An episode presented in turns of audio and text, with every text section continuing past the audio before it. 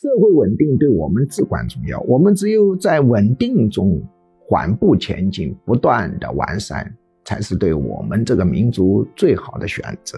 对于稳定问题，我是经过深入的思考的，系统的思考，所以我这里有专门的一本学术专著，叫《社会稳定领导者管理心理学深层解读》，学习强国里头曾经推荐过，出版社是这个出版社。那么今天我们来讲一个话题，叫新加坡的繁荣与闪电团队的长期执政，李光耀。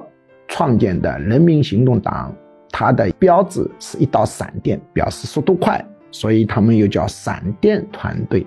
新加坡是被迫独立的，他是马来西亚不要他，他只好独立。当时独立的时候，李光耀是流着眼泪，悲痛地宣布这个特大的喜讯，终于独立了。为什么呢？新加坡连水都没有，他在想啊，独立了以后。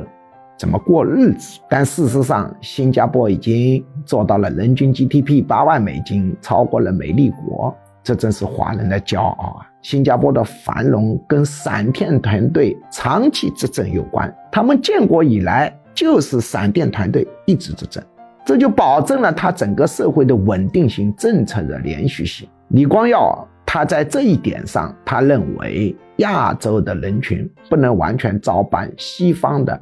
公共管理治理模式，但是新加坡它之所以繁荣，李光耀也坦言，是因为英国人留下了法治的精神和法治的系统，但它并不是完全跟英国一样。当然，他这个闪电团队长期执政是在竞选中硬打出来的，他定期竞选，支持他的选民的比例也是升升降降。那么，我也到过新加坡，仔细去考察。我们不能说他这个选举是完全公正的，按照西方的标准还是有问题的。比如李光耀自己的选区，他这个房子就建得特别的好，给民众提供的福利就特别的好。他总是明示暗示你要选我哦，不选我以后这里的公共建设就出问题喽。这按照欧美的标准，那可不行的。但是他这个选举呢，还是真实的。对闪电团队存在着明显的压力，但我们可以比较肯定的确定，闪电团队的长期执政保持了新加坡的稳定，促进了新加坡的繁荣。